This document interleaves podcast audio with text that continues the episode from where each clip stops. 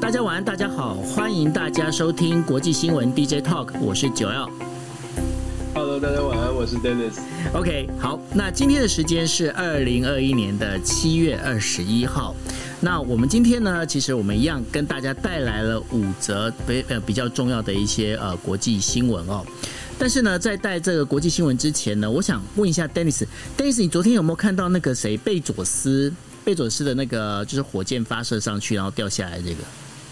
有啊有啊，对他的他的那个，我觉得他的那个比较酷哎，他的那个比比之前的那个你说布兰森那个，对对对，嗯。那你你觉得你觉得他酷在哪里？因为我我的我的看法刚好跟你相反。哦，真的吗？嗯，因为他好像飞得比较高，然后它整个它是用火箭嘛，跟之前布兰森它是比较用飞机，然后飞的是比较浅层的。对，我觉得那个火箭的更更更像是有有未来要冲出地球，然后。我记得他的那个转直播里面有，我不知道是里面是哪一个成员就在讲就在叫说我们的 Let's go to the moon，就是下次我们就上月球，啊，就让我觉得哎、欸，那个那个火箭感觉起来真的是可以上上月球的火箭。因为你看到的是科技，对不对？但是呢，因为可能我自己是媒体人，又是做行销的哦，我看到的反而是行销的效果，你知道？我就觉得哈，我看到这个布兰森跟这个就是贝佐斯他们。其实他们做的那个事情，在我看起来，其实它是很类似，因为它毕竟跟那个就是你知道那个 SpaceX 那个就是马那个马斯克那个完全不一样嘛，吼。那然后我自己看到一个状况，我就说，这让我完完全全看到了可口可乐跟百事可乐的翻版。你知道你知道为什么吗？嗯，为什么？因为第一品牌啊。你想想看哈，布兰森他整个上去的时候，我去翻所有的媒体报道，哇塞，那版面的那个那个版版面的幅度啊，超多超大的。然后呢，就像你讲的，其实贝佐斯这个感觉上好像更有未来感，对不对？可是你有没有发现一件事情？媒体报道的那个量没有布兰森那么多。哦，OK，主要是媒体的操作的效果比较厉害，布兰森。对呀、啊，然后我觉得，我觉得那个贝佐斯应该对这件事情应该是会蛮感冒的，因为这 他花的钱又比布兰森来的更多一些。如果我是我是贝佐斯的话，我我应该会蛮不爽的。不过不知道他们怎么想啊，因为毕竟贝佐斯有两兆，全球最有钱，有两兆多的钱，我也不知道他们这些有钱人到底怎么想。对啊，OK，那聊到这个东西哈，就必须要更加还，因为今天的话，嗯，我们星期五的时候就是呃，日本东京奥运准备正式开幕哈，那然后今天已经开始有一些比赛开始了，但是呢，在刚刚就在刚刚的时候，那传出了一个消息哦，这是新加坡传过来的消息，是什么消息呢？呃，东东京的奥运的，还有就是东京残障奥运的这样的一个，就是购买的这个，包括门票哈，然后还有购买者的这所有的，还有那个呃义工，他们所有的 ID，还有 password。那然后呢，全部都已经被呃，就是大部分的都被丢到了就是一个暗网上面，准备要被销售哦。那这件事情已经受到了就是呃，就是国际呃东京奥委会的那个组织委员会里面去已经承认这件事情，但是他们的他们表示说，呃，外泄的那个个资并没有那么多。但是呢，另外有一点非常重要的一点就是说，在这里头的话，其实还呃，在这个暗网在卖的呢，还有一些相关的，就是跟东京奥运有关的。一些相关的内部资讯哦，那都已经在这网上准备，就是已经公开然后贩卖了吼。那对于这件事情的话，就必须要讲，在这个整个东京奥运里面，其实。他们整个一个组织委员会里面，他们要防的不是只有就是我们在讲的 COVID-19 的这个疫情而已哦，他们要防的还有一个就是包括了就是这些骇客，因为呢，在这一次的奥运里面，骇客其实呃他们已经有就是收到很多的一个呃警告，就是说骇客准备要对这个东京奥运呢有要进行一些下手，要做一些事情。为什么呢？这对他们来讲，对骇客来讲，这是一个非常好做 promo 的一个舞台哦。那如果是要做这件事情的话，那另外的话就变成是那东京奥运最近的状况到底怎么样呢？那非常不幸的哦，就是东京奥运现在呈现的一个状况呢，是只有政界啊，就是政治界这一边积极的在推广这个东京奥运，但是呢，在日本的财界、经济界呢，对于东京奥运呢，其实是开始有一点点的冷淡，然后有一点点的，就是变成是。开始要保持一点距离。为什么呢？我们在昨天也提到了，就是包括丰田汽车的呃社长丰田章男呢，还有 Panasonic 的呃社长就是南健先生呢，他们都已经确定不出席，就是东京奥运的开幕式。那除了这两个，我们在讲的叫做呃奥运的最 top 的的一个顶级的赞助商哦，最高级的赞助商的呃社长不参加之外，包括了宝桥、NEC，然后还有呃就是 N 呃 NEC，然后 NTT，然后 JR 东日本。等等等等，还有未知数这样的一个这一些企业呢，都已经选择他们就是社长跟相关的员工呢，都不去出席所谓的东京奥运的这个开幕式哦。那另外的话，还有一个就是更严重的一个状况，就是呢，呃，在日本有三大经济团体，哪三大经济团体？一个就是最知名的经团联，然后呢，经济同友社，然后呢，还有就是日本商工会议会议所，这三三个经呃经济团。团体里面当中，经团联的会长，其实呢又有所谓的就是财界总裁哦，日本日本总理，财界日本总理的这样的一个称号哦。那他们三位呢也都已经决定不出席东京奥运的开幕式。那这一些状况对于菅义伟来说，其实是一个非常严重的一个打击哦。为什么呢？因为大家也都知道，在政政经政经哦，政治跟经济之间是无没有办法去划划开这个。就是当中的一个依存关系哦。那现在的话，经济界做这件事情，到底背后有什么样的意义呢？我们还必须要再观察下去。除了这以外呢，当然也出现了，就包括了就是美国的呃，就是这个呃选手呢，他也就是因为呃，包括就是那个。因为有患呃确诊的一个关系哦，他必须要等于说，他必须要等于说要去放弃这个比赛。那另外的话，还有包括呃我们之前也有提到了，韩国代表队呢，他本来是拉个那个横幅，然后又拉了一个垂下来的那个老虎老虎的那个布帘。那现在呢，又跟大会讲说，OK，那个我们所有的那个我们韩国队的所有的人呢，我们不能吃有福岛过来的食材。为什么呢？因为他们说，因为你们福岛呢，因为有福岛的核外泄啊，所以我们要求是没有放射能的、没有放放射污染的食材，我们才愿意吃。那当然，这些做做这些事情、这些动作啊，也都造成了，就是包括了，就不管是奥委会也好，或者是在日本民众之间一个非常不舒服的一个感觉哦。那这样的一个奥运，在这个。没完全几乎没有一个祝福的一个状况之下，现在还是准备要展开哦。那我不晓得说，从 Dennis 你这边来看，你有到观察到哪些事情？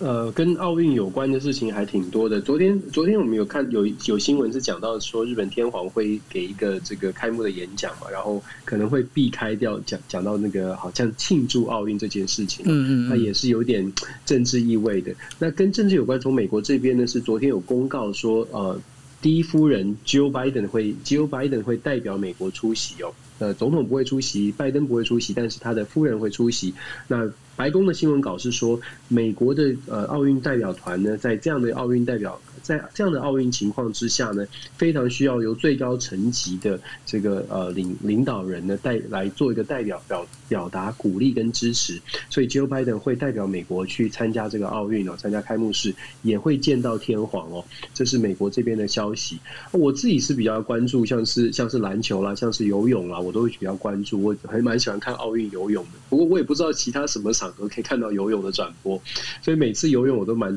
蛮喜欢看。今年的奥运。游泳有有几个特别的，我不知道朋友们知不知道，可以跟大家分享。今年的奥运游泳有增加项目，尤其是在针对针对男女平权这个议题啊，在女子的游泳的部分呢，增加了一千五百公尺的自由式，过去是只有男子有的，现在是有女子。一千五百公尺的自由式，同样为了男女男女平权，在增加了男子的八百公尺的自由自由式，然后还加了这个男呃四百公尺的接力，男女混合的两男两女的这个混合四式的接力哦，我觉得。今年的这个游泳比赛呢，应该是蛮应该是蛮有趣的，就是说有一些值得关注的啊部分。然后今年在日本的游泳比呃游泳会馆呢，我也稍微看了一下媒体的报道。其实虽然说这个奥运好像不是很受关，今年的这个媒体的关注比较少，可是其实日本盖了不少的很很酷的场馆，游泳会馆就是其中之一哦。它这个会馆好像是说全不只是全新盖，而且它的会馆是可以。根据游泳的赛道、游泳的这个比赛的项目呢，来做长度的调整，是非常先进的，而且整个的大荧幕都可以做呃。任意的切换哦，所以我还蛮期待看到游泳转播、游泳比赛转播的时候，是不是现场真的有这么酷、这么这么先进的科技，一个全新的场馆？我觉得每次奥运游泳，我不知道我不知道是不是每一届奥运游泳都那个游泳场馆都特别的令令人惊艳。像之前在中国大陆那个水立方，我也觉得很酷。现在日本又盖一个新的游泳池，我我觉得好像每一年的这个游泳游泳比赛场馆都推陈出新哦。还有一个今天最新的消息是二零三二年，大家现在奥运在东京办的很痛苦，可是二零三二年今天呃国际奥会做出决定，二零三二年要要在那个呃呃哪一个城市举办？今天做出决定，九号你知道吗？澳洲，对对对，在澳洲哦，布里斯本已经决定了，今天就决定了。那他们有呃十几年的时间做准备，不过我我不知道九欧你会不会觉得现在承办奥运哦，就是。这这么早开始准备，可是最后会不会发生什么事情？今以今年的例子来说，真的会有一点害怕吧？对，因为呢，这个当中哦，就是从呃，应该是从美国洛杉矶奥运开始哈，商业主义本身就一直在渗透到就是。呃，我们在讲的就是这个奥奥运的这样一个比赛里头啊，那商业主义这样整个一个渗透的一个状况之下，包括了这一次，不管说就是呃东京奥运这一次，当也是因为老实讲，我觉得说最主要他没有办法那么果决的决定，就是说因为疫情的关系，我们就延办这件事情，也是因为商业主义的色彩太浓哦。那因为商业主义的色彩太浓的一个情况之下，包括转播权，因为大家如果知道的话，其实在在台湾哦，在台湾的电视台的转播权，现在也是基本上被抢得非常激烈。所以各位你要知道，现在有很多的那个电视台，他们在奥运的时候，他们在播放这些奥运内容的时候啊，他们是。不被不被允许有这个所谓的奥运的相关的这些画面出现，为什么？因为这个转转播权已经被独家拿走。那独家拿走之后呢？这对于很多电视台想要转播，他们没办法派人去的。那他们有一些画面其实就没有办法用到。那这样的一个商业主义，这也是为什么？就是刚刚就是 Dennis 有提到了，就是说为什么这一些呃，就是呃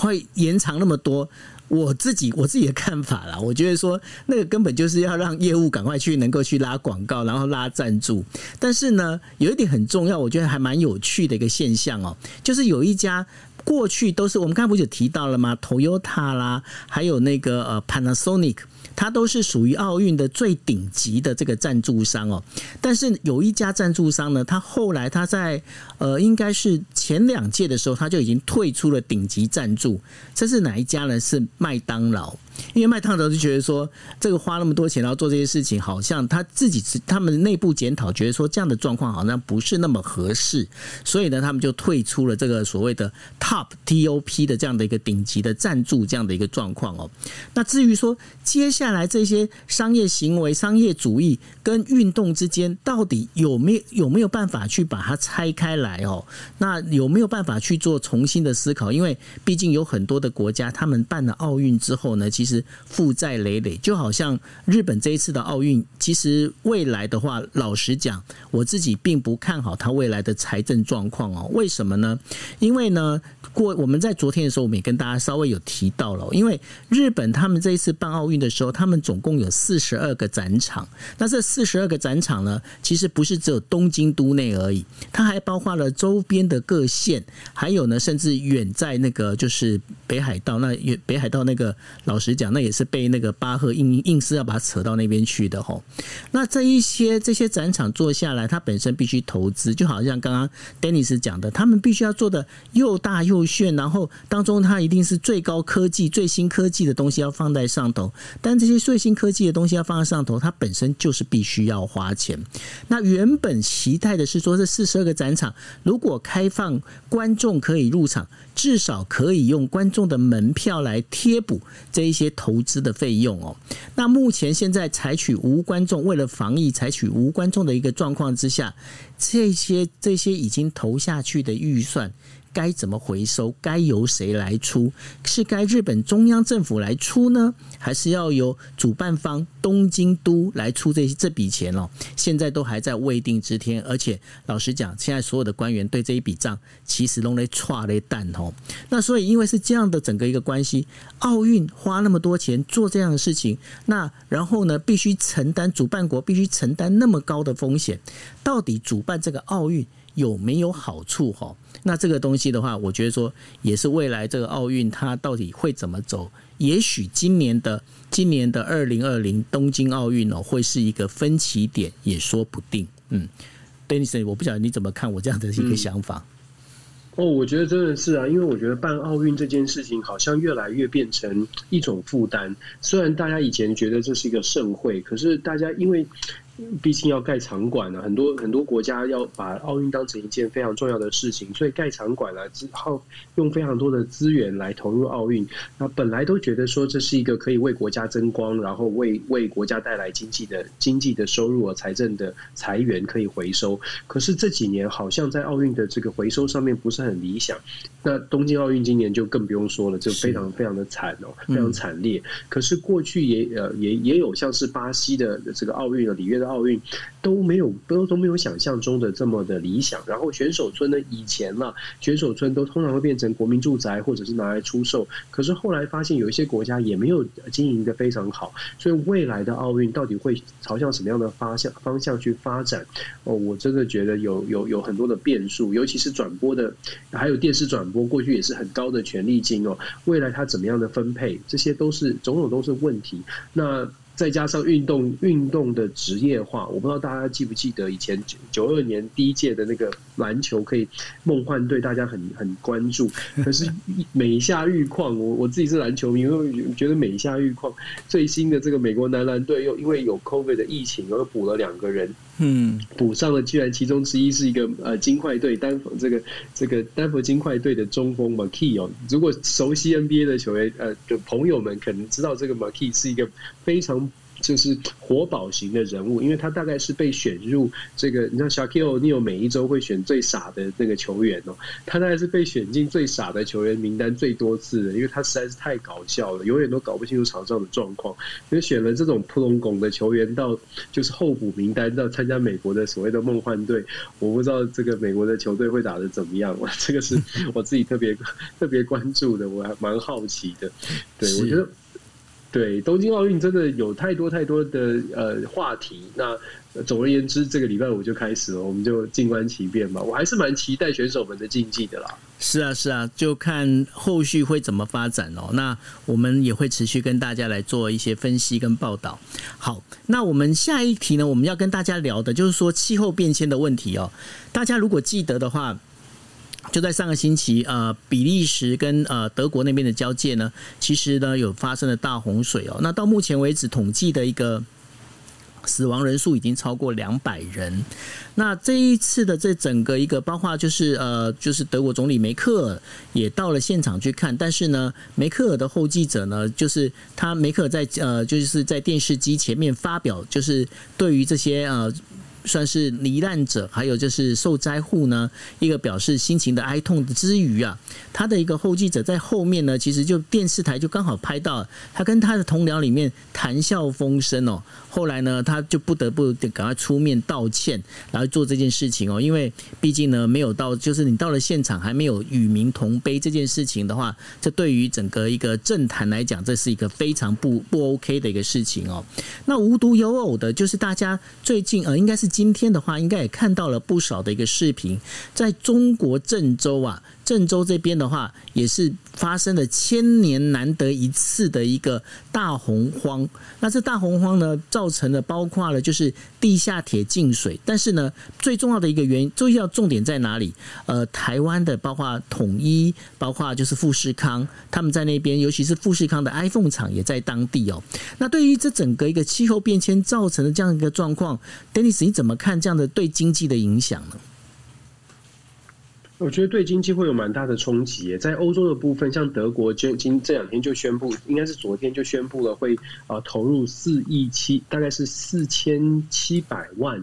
呃四千七百万元救助救助灾民哦，就是大量的金额要投入进去。而且现在德国看起来，从各项媒体，包括梅克尔他自己的说话，都觉得这是呃。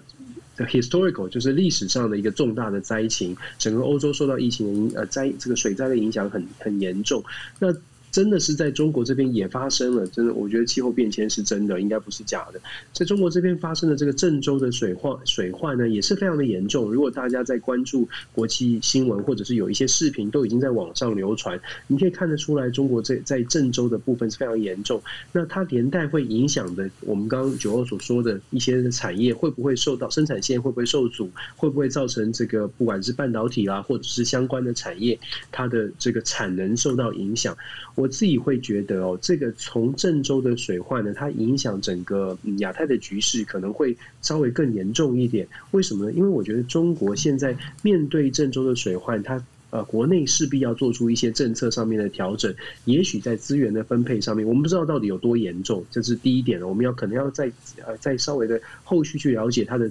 严重的情况到什么样的地步？可是呢，我觉得郑州毕竟它是中国大陆很多的呃产业的核心，尤尤其是在我们看到的这个红海啊，还有呃手机，全球的手机有好像有一半以上都在那边出来哦。嗯，所以这个对中国的经济的影响一定会一定会有一定的冲击。那因为经济会受到影响，那是不是会连带的影响到中国政治？政治呃高层的一些决策，连带的影响到整个的亚太的局势呢？我们知呃，等一下可能会谈到的，就是说整个的呃，美国的副国务卿 Wendy Sherman。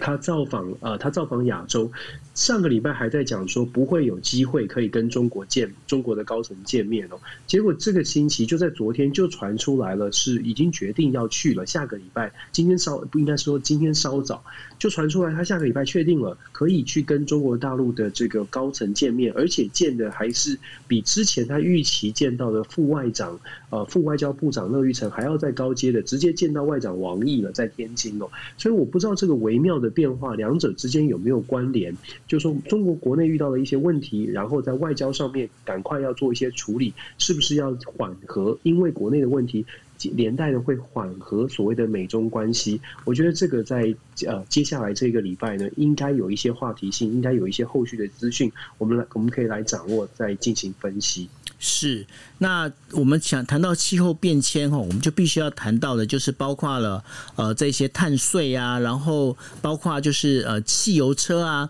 然后还有包括电动车这些故事哦。那在这个 OPEC Plus 里面呢、他们就在呃就前天的时候就决议了。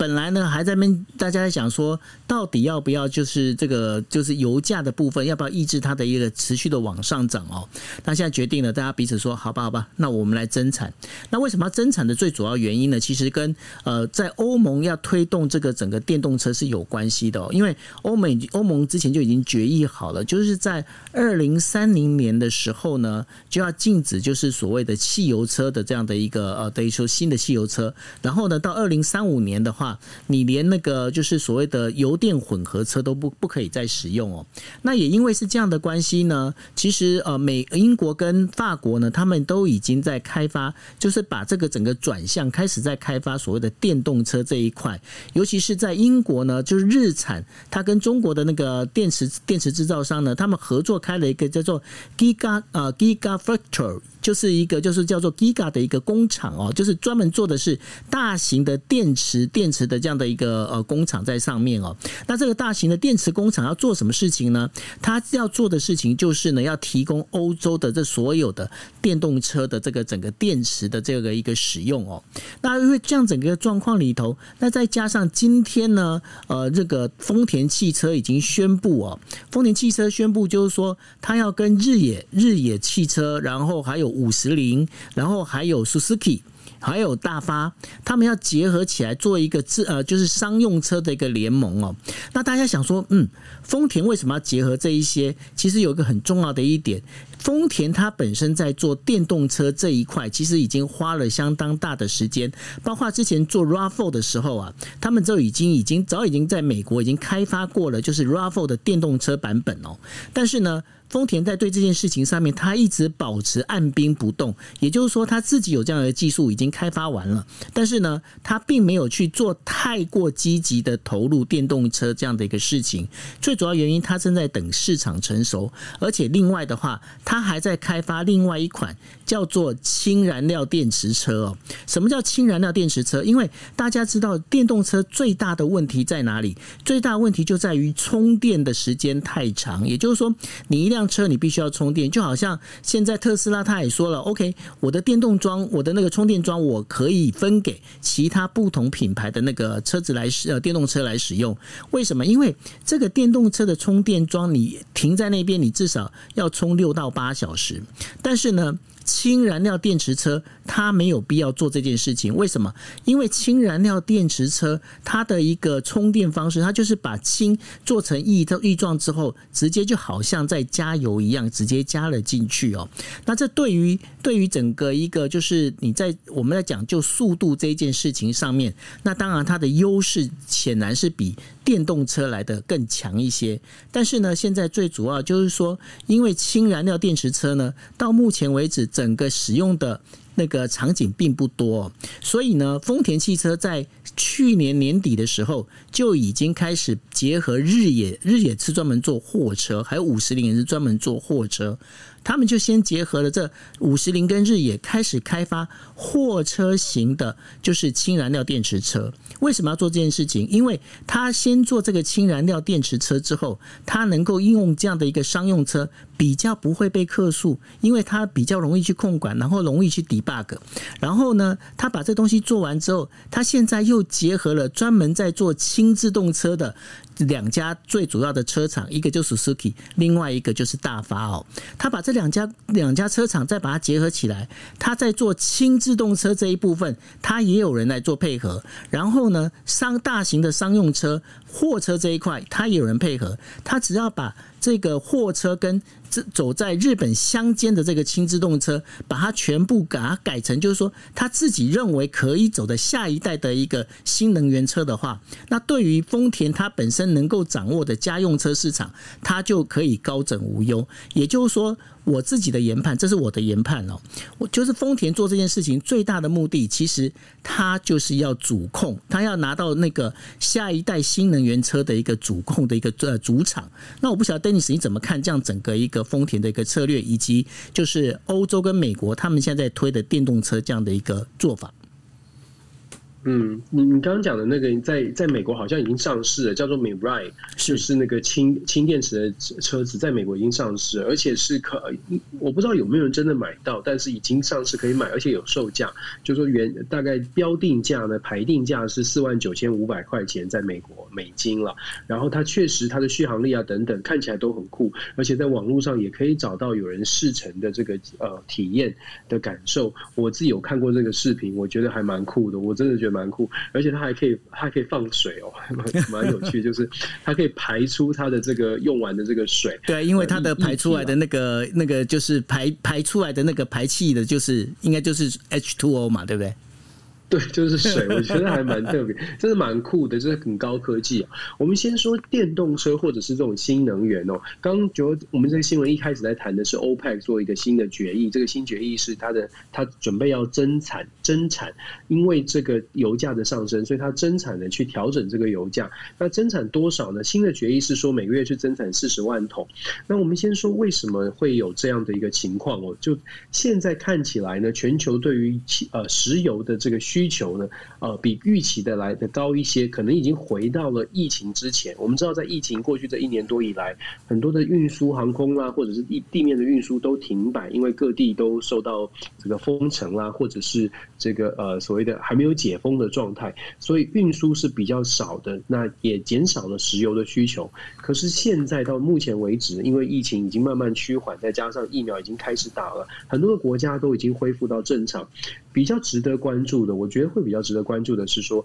现在 OPEC 做出这个决定，而且他们已经预告说，现在的石油的输出已经回到了疫情之前的标准。这个我不知道大家就会会不会想到说，其实世界上还有很多的国家还没有完全的解封，包括我们台湾，包括了印度，或者是很多南亚地区以及非洲地区，并没有完全解封。在没有完全解封的时候，就已经让石油的呃需求回到了疫情前。我不知道大家能不能想象，如果说真的疫情完全的过去，疫情完全解封之后，石油的需求好像比过去还多。我不知道大家会不会有这个问号，就觉得诶，为什么会这样？既然全世界都已经在讲电动能源或者替代能源，我个人的一个解读或者是我的一个观察是，当我们在听到拜登说要谈基础建设，要盖更多的充电站啊，或者是盖更多的这个相关电动车的这些产业的配套的措施的时候，我不知道大家有没有想过，如果你现在要盖电动充电站，就举呃美国来说，要盖五十万个五十万座在全美盖充电站，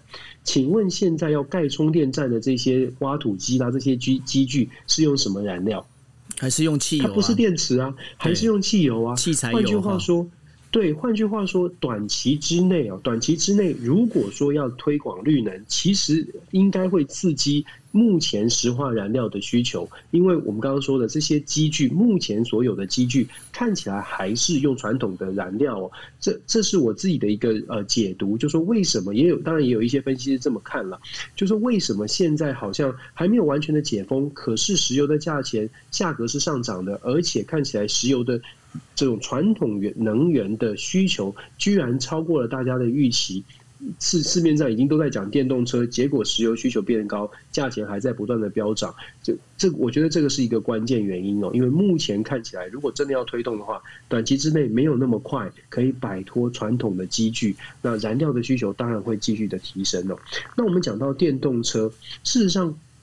哎，对，我刚刚刚忘记问的，就是说现在呃，现在美国的这个一加仑的汽油的价格是三点一九哦，是已经涨到了呃，可以说是疫情之前，但我不知道相对于台湾来说，这算不算是贵？三点一九一加仑大概是四公升，将近四公升，呃，三点一九，所以一公升现在台北一公升是三十块台币。哦，一公升三十块台币，四公升是一百一九，呃，四公升的话三四十，一百二十块，一百二十块。所以美国这边还是稍微的便宜一点点，平均油价可能便宜一点点，但这是平均了。加州很贵啊，是就是有些州特别贵，德州就特别便宜，德州才两块多一个一个加呃一 gallon，那就是这是插话了。我觉得就是说。电动车的市场呢，事实上就刚就刚跟呃跟九欧九欧你刚刚分析的，事实上我觉得电动车的市场它当然有一定的前景，而且现在各各家车厂都已经在竞争，要全面的发展电动车。接下来我觉得要挑战的会变成电池是不是会有短缺的问题，因为大家都已经预期到要变要转向电动车了。我们之前有跟大家分析过，韩国不是全国要倾全力发展电池能源吗？对，某种程度就是看见了整个的未来性。那目前。前呢，呃。电动电动车的电池市场啊，还是呃，其实排名前两名的，一个是宁德时代，一个是比亚这个比亚迪，迪，都是中国大陆的公司。重点是最近有一些新闻传出来，这两家公司大大幅的收收购所谓的原物料，就是电动车的上下游的原物料，包括了锂锂电池所需要的这些材料。我不知道未来会不会呃，这些原料在短期之内会不会出现，因为他们的收购变成了短缺，而且看起来价格已经在上涨了，会不会影响全球的电动车的市场？就像晶片短缺一样，我觉得这也是后续这半年或者是一年应该可以值得观察的一个重点。是，那刚刚呢提到了就是拜登哦，那拜登老先生呢，他呃就是当了日呃美国总统已已经半年了吼，那这半年里面我们呃来检视一下他的一个成绩单哦，他在新冠疫情的对策上面呢，他原本是答应就是说在七月四号的时候呢，能够完成呃美国全国百分之七十以上的一个接种哦，那目前看起来呢，到七月十九号为止，疫苗的一个接种呃接种率大。大概只达到百分之六十八哦，那这个感觉上，这个虽然说低空飞过。嗯，还算是 OK。那另外的话，他提到的就是说，他要呃，就是尽快修复美国内部因为这一次选举，川普跟拜登选举之间造成的一个分裂，然后他也要解决国境的移民问题哦。可是看起来哈，那个最近的一次民调里面，共和党人对于拜登的支持度现在大部分只掉到了百分之十一，而就是拜登自己的民主党里面的这个支持度呢，呃，大概也就在百分之九十五，好像都有呈现往下滑的一个趋势。那这这个部分待会可能要请 Dennis 来跟我们解释一下为什么会有这样的一个关系哦。那另外的话，当然就是美国要重新回呃重新重重整国际秩序啊。那当然他呃重新回到了就是巴黎协定，还有当时呢那个川普就已经讲了，那 WHO 我们不要再我们不要去再不要给钱了，我们要准备要退出。那目前的话，其实基本上呃都已经开始美国开始回来。那大家也都知道，就是说现在呢拜登他所做的事情呢会很积极的想要就是。把这个印太之间的那个印太协定哦，然后把它能够完成。那对这个国际的这个次重整国际秩序的部分，拜登做的到底怎么样？包括还有阿富汗的这个问题哦，他到底 O 不 OK 呢？这个待会我们也可以来讨论。另外呢，有关于这个整个经济对策哦，就是说，呃，拜登在三月的时候推出了总共是一兆九千亿美元的一个振兴方案。那对于美国到底有没有一个帮助呢？那现在呃预估的是说，美国经济的成长率，I M I M F 它提出来一个美国经济成长率呢，从原本的预估是百分之六点四，现在往上调了百分之七。但是有个问题哦，有个隐隐性的一个呃，应该是说潜在的一个隐忧啊，是什么样呢？就是美国很可能会可能会面临通货膨胀。那对于这样的一个拜登的成绩单，我想请 Dennis 老师你来稍微看一下，你这个老。学长这样做的成绩，你觉得怎么样？老学长做的怎么样？我觉得美国现在遇到的一个状况，就像九欧你刚刚讲到的一个数据，就是说共和党对于拜登的支持度跌到百分之十一有，极低极低，基本上是讨厌他了。然后民主党对他是很非常支持的。美国呃的这个两极化的现象是极为的严重。拜登的时代从就任的第一天开始，就已经创下了民主共和两党对他的评价。最史上最大的差距哦，好像差到了百分之八十。你可以看到拜登面对的一个美国政政局，他是呃可能只能讨好一边，或者只能让一边满意。那确实从他的各项政策看起来，也真的是呃在很多的政策上面都出现极大的分歧。唯一一个在他前半年这段时间里面，大概大家比较可以接受的，就是所谓的防疫的措防疫的政策。疫情呢，虽然没有达到它的标准，可是因为解封，因为美国已经基本上就是恢复正常了，所以让美美国的民众对于拜登在疫情控制上面的评价是稍微比较高的。但是这也是他的挑战的开始。为什么呢？因为在疫情还没有控制完全的情况之下，美国民众会把重心放在疫情呃疫情的表现，在会把重心放在政府能不能控制疫情上。当美国民众开始觉得，哎，疫情已经过去了，已经进入了后疫情。时代，整个民众心里面想的，或者心里面对于政府评价的重点，就不会在疫情了，就会回到原本他们自己民众各自心里面觉得最重要的议题。那么各种多元的议题就出现了，有的人重视经济，有的人重视枪支管制，有的人重视移民话题，那就看他们自己重视在哪里。因为多元的多元的重视，那当然拜登的挑战就出现，因为。拜登的所有的这焦点一开始都放在疫情，所以在其他的问题上，其实他真的也没有太大的建树。光是从美国通过的法案就可以看得出来，他在半年之中哦，事实上只通过两件大事。第一个是基础建设的这个这个钱，就是说防疫相关的钱；第二个是抗中的法案。所以除此之外，拜登通过的呃其他相关的议题，其实琢磨是很少的。以前拜登在选举的时候一直在强调说族群的平等，诶，看起来好像也没有太多的，除了人事任命比较多的族群，呃，族群平权的这个安排，好像在实际的表现上也没有太多的建树，还至少还没有时间让他好好表现。再来，在移民的问题上面呢，我们可以看到有一些民调就显示，在针对移民的问题，民主党人对他有非常高的期待，可是现在看起来啊。从就任到现在，对他的期待在移民政策上有点落空，因为觉得拜登好像没有那么没有做出太多的事情来缓解美国边境的安全以及呃移民呃非法移民的问题，也没有获得缓解。再来是枪支管制，看起来拜登的得分也不是挺高。在他在他的这个任期半年以来，事实上，美国的枪击案还是频传哦。光是看新闻就听到蛮多次的这个案案例，所以拜登在种种的议题上面都遇到了挑战。现在接下来这个问题是，美国二零二二年选举又要到了。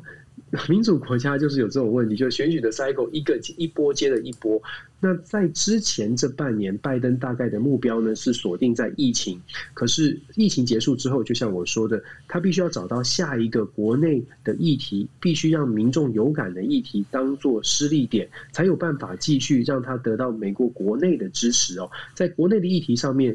最近这一两个礼拜可以看得出来，拜登主打的是投票权。在美国最近这两这两个星期有吵得沸沸扬扬的是，共和党在设立一些投票权的门槛、投票规则的限制哦。那民主党呢，拜登自己也亲自回应，他认为说投票权不应该不应该被剥夺，不应该设法设置很多的限制，不应该认为美国的民众都是呃想要选举舞弊的。这个这个是因为川普，川普觉得他真的是共和党很多人觉得川普就是被舞弊才搞掉的，所以这个投票权的议题呢，会是接下来在二零二二选举当中一个重要的关键。那拜登怎么样来说服民众投票权是大家都应该关注的议题？这个是拜登要努力的。至于在外交方面，我们已经讲了，就过去这半年哦。刚开始，拜登是非常顺风顺水的，想要做什么，大家都很卖面子。见日本、见韩国，台海和平稳定纳入共同声明。欧洲国家看看起来呢，在 G7 峰会，他也谈笑风生。集团呃，然后在这个 NATO 的会议啊，欧洲这一趟六月份的行程，看起来都非常的非常的顺利哦，甚至连普丁都跟他可以拍拍肩膀、握手言欢哦。可是这半年过去之后呢，接下来就要用真刀真枪来见真章。接下来拜登所遇到的问题是，中国的威胁还是在，美中之间还没有坐下来谈，美中之间到底拜登拿到多少筹码可以跟中国来进行对话，进行真的是抗衡，这才是拜登最大的挑战。那要跟中国抗衡，就必须刚刚我们说的。过去这一段时间顺风顺水，各个国家都跟他微笑，都必须要化成实际的效应哦。我们最近看到了日本、韩国，美国很希望日本、韩国可以走在一起，可是日本、韩国好像关系也没有办法，就是好像没有办法，没有如同拜登所希望的说，哎，老大哥帮你们两个拍拍肩，他们两个就走在一起了，好像无好像无法这样哦。这就凸显了我刚刚说的，大家都会很友善的面对拜登的政府，觉得哎还不错，新的新的政府看起来是重视盟友的，可是讲到了国与国之间的合作，那就会有非常现实的诸多考量。拜登有没有办法把这些挑战都把它和？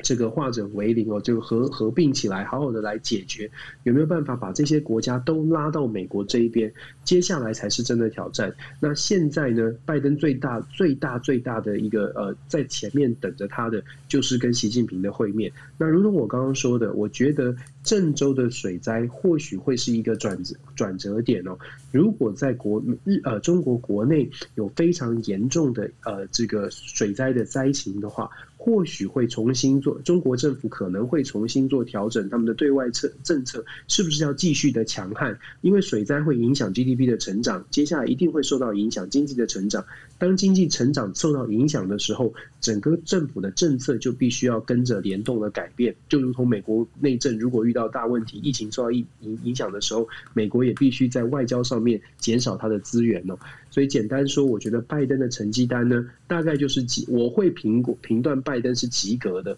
可是接下来还能不能维持及格，才是他的挑战。毕竟哦，我必须说，拜登政府真的就是看他一个人在表演，因为贺锦丽其实其实能力真的是有限。呃、我发现你对贺锦丽一直很有意见。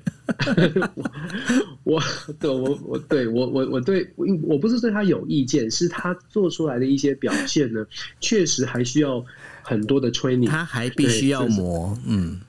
对，他确实还需要蛮多的磨练哦，毕竟他在整个中央政府的历练确实是比较少，所以你可以看到他拜登很努力在帮他，而且呃，我可以跟大家分享，就是说拜登政府他上任之后，拜登一直在拉拔贺锦丽，甚至在很多的公开文件、白宫的声明稿都在讲 Biden-Harrison administration，嗯，这个很特别，对，就通常 Obama administration，可是拜登的声明稿呢？嗯，凡事都提到 Biden Harrison Harris administration，其实是非常尊重他，而且是非常非常想要提拔他，让他任命他做负责就是边境的处理啊，边境议题，还把他派到墨西哥去处理移民的问题。可是，一去一去就出了大包。对，而且贺锦丽他自己的办公室内呢，人际的关系也出现了一些八卦，也出现了一些不协调。所以，我觉得整个的拜登团队现在看起来，呃。基本上是拜登这个支线，拜登自己任命的这些老将哦，包括 Blinken 啦、Jack Sullivan 啊，还有这个 Kirk Campbell 亚太事务总管，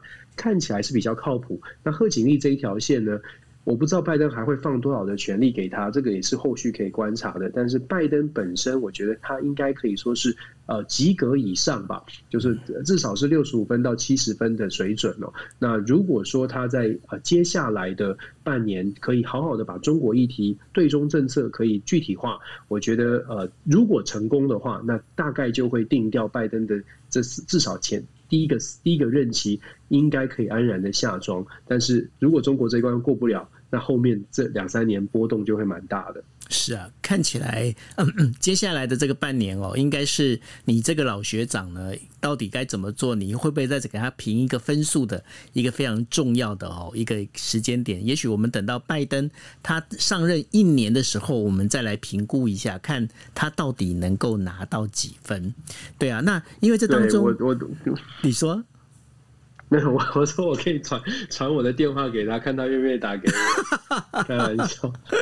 你可以啊。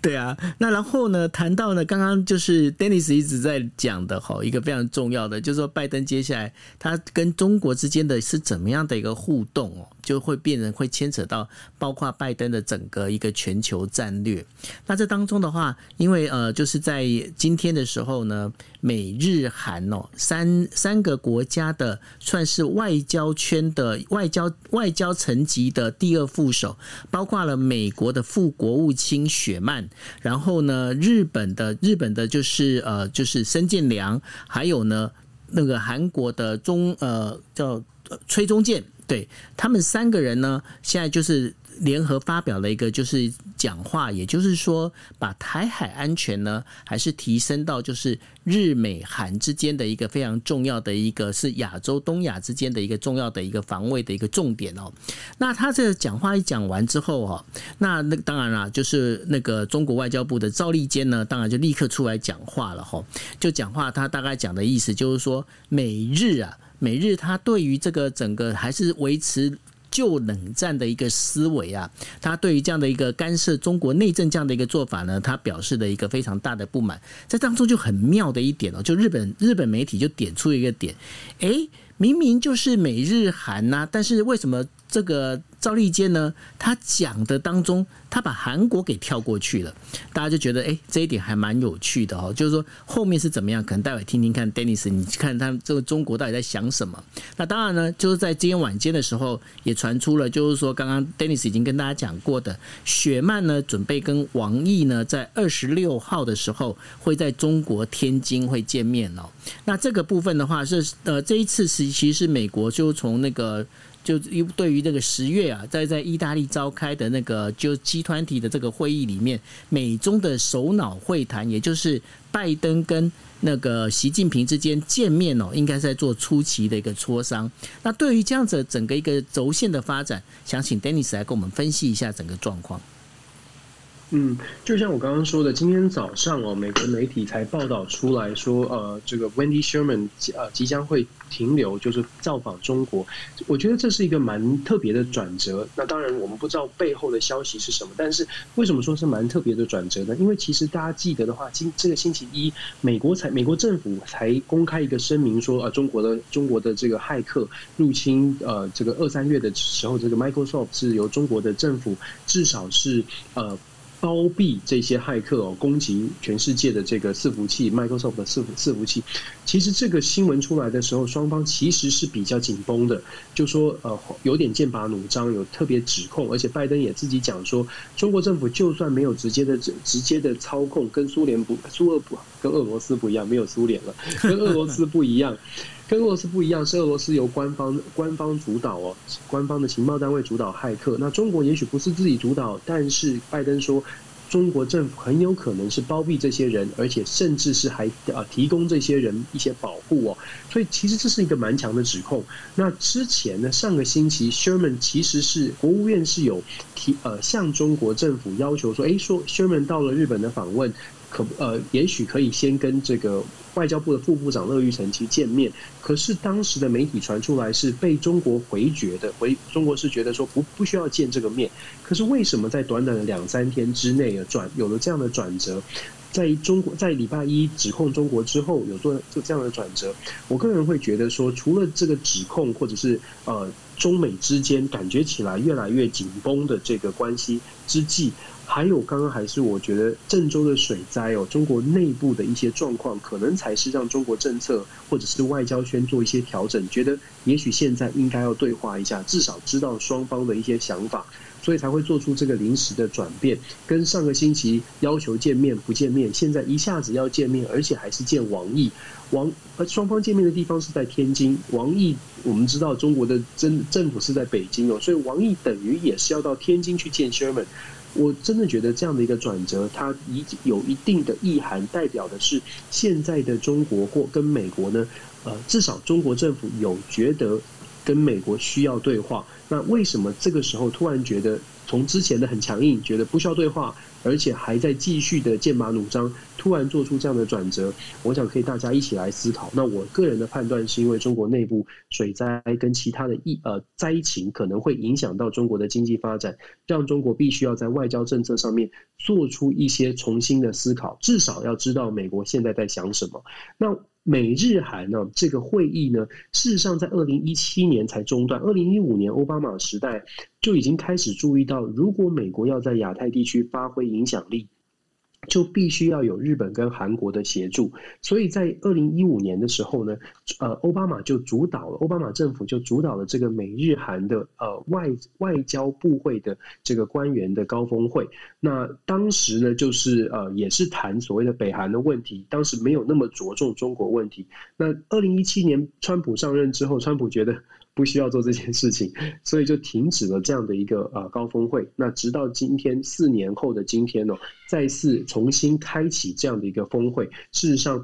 可以看得出来，拜登政府对于日本、韩国的重视，也可以看得出来，拜登期待日本、韩国在亚太地区，包括了北韩、包括了台湾问题，要做出更多的贡献哦。那接下来到底到底日本、韩国会不会真的帮担任美国的左右手？我觉得呃，美国会很有很大的推力，那日本、韩国会不会买单？这是我们想要观察的。但是我觉得台海和平稳定大概已经是亚太美美国印太战略当中呃接下来我们会常常看见的名词。所以美国应该会尽可能的把台海和平稳定啊放在任何的声明当中。是，那这个就是我们今天的五则呢，我们认为就是比较希望能够带给大家的国际新闻。不过呢，我们在最后有一个小点心，什么样的小点心呢？那个这个应该是那个 Dennis 的一个专场，为什么呢？因为 NBA 啊，公路队五十年呃五十年之后再次夺下了 NBA 的总冠军，然后字母哥安代托昆坡呢，他轰下全呃全场最高的五十分。这个你来说一下吧。对对对对对，这个字母哥哦，他们一家三兄弟都拿到都拿到冠军戒指。他的大哥是板凳球员啊，在呃公路队的板凳球员。他的小弟是在之前在呃这个洛杉矶湖人队也是不是主将，但是也拿到，所以这也是一个记录。再来就是公路队，他是睽违了大概呃五十年哦，呃一九七一年，当时公路队刚刚成军三年就拿下来，当时有这个这个这个天勾贾巴，如果大家老球迷的话，天勾贾巴再加上 Oscar Robertson。华本森就是这个是非常强的老上一个世代的非常强的球员，但是五十年来就再也没有拿过这个这个呃冠军了，所以这是对呃密瓦密瓦基公路队来说是一个很重要的一个消息，对这个密瓦基这个城市也很重要哦。那我不知道大家有没有去过密瓦基，密瓦基是很有名的是那个哈雷机车哦，那。事实上呢，这个这一次跟公鹿队交手的是太阳队，凤凰城太阳队。如果老球迷也会知道，这个大嘴巴，这个呃，那巴巴克利就是他也是球评哦，胖胖的大胖巴克利，Charles Barkley 就是呃太阳队之前打进总冠军赛，上一次打进总冠军赛的一个重要的团队成员，重要的主将。他当时是对上 Michael Jordan，当然打不赢 Michael Jordan。那这一次呢，是 Chris Paul 领军。这次的这个总冠军战呢，比较有趣的，我觉得想要跟大家分享的是，Chris Paul 啊，他其实打总冠军战很多次，可是有一个事情是，他在大家在打进总冠军赛，尤其在第六战确定这个这个呃呃裁判，第六战的主裁判叫做 Scott Foster，这个老裁判呢，NBA 裁判编号四十八号的 Foster。Chris Paul 曾经在总冠军系列战或者是重要的比赛哦，季后赛重要的比赛，总共遇到呃 Scott Foster 担任主裁判十一场，在昨天之前十一场比赛，只要是 Foster 吹吹判裁判，Chris Paul 就没有赢过球。那他都说他跟他不对盘，那结果呢？今天又再次成再次验证了这个魔咒哦。这个 Scott Foster 啊、呃、担任裁判，然后 Chris Paul 又输掉了。所以我觉得这个是一个场边的花絮哦。这这一场的比赛，大家又觉得说，哎，怎么有那么多天注定的事情发生？那。NBA 今年，呃，今年跟去年其实都跟过过往很不一样，毕竟受到疫情的影响。未来就接下来的 NBA 会不会因为疫情做出什么样的重重新的调整？那整个呃运动职业运动啊，包括整个美国的职业运动的生态，会不会有重新的这个洗牌？我觉得这这个有运动迷应该可以关注一下。我也可以补充哦，其实美国。今年有一个重大的消息是 NCAA，就是美国的大学运动，大学运动员控告这个呃告上法院说，哎，他们的权益受到损损害，所以未来的这个大学运动员有可能哦，就从大学开始就可以得到一些厂商的赞助，跟以前很不一样。后续的呃报道呢，我们接下来如果有消息的话，可以跟大家再来分享。这个是我很喜欢的话题啊，抱歉，没有问题啊，因为你知道你在讲这个事情的时候，你的那个音调变得非常的明亮，跟在谈那个台海问题的时候，那个声音的那个亮度不太一样。我们需要轻松的话题来解决，来调和这个国际政治的紧张感。没错，那因为我们今天也是从奥运开端，然后到最后的话，我们用 NBA 做结束。那也是跟大家讲，就是毕竟星期五啊，奥运就要开幕哦。那不管说前面大家听到了什么样的风风雨雨，然后一些狗屁倒灶的事情，我们还真的很期待啦，很期待就是东京奥运呢，它能够平平安安、很顺顺利利的把它举行哈，让日本人呢。好不容易把这一件事情呢，赶快把它做完，因为老实讲，这种事情也不能老是悬在身上这样子，对吧，Dennis？没错，没错，这件事情就希望他开幕，然后好好顺利的完成，也非常期待看到很精彩的比赛哦。虽然不能到现场，可是现场的转播，我相信现在的转播科技很很厉害，所以一定都是高画质，然后非常精细的。我蛮我其实还蛮期待那个短跑啊，我还蛮期待一些像游泳比赛，还有一些呃。就是高度竞争的比赛，我觉得都非常值得一看。还有女子体操那个全能全能女神 Biles 也是非常值得期待的。那个女子体操我也蛮期待的，真的。嗯，好，那对，OK，好，那这就是我们今天的国际新闻 DJ Talk。非常谢谢大家的收听，也祝福大家晚安喽，谢谢，拜拜，拜拜，晚安。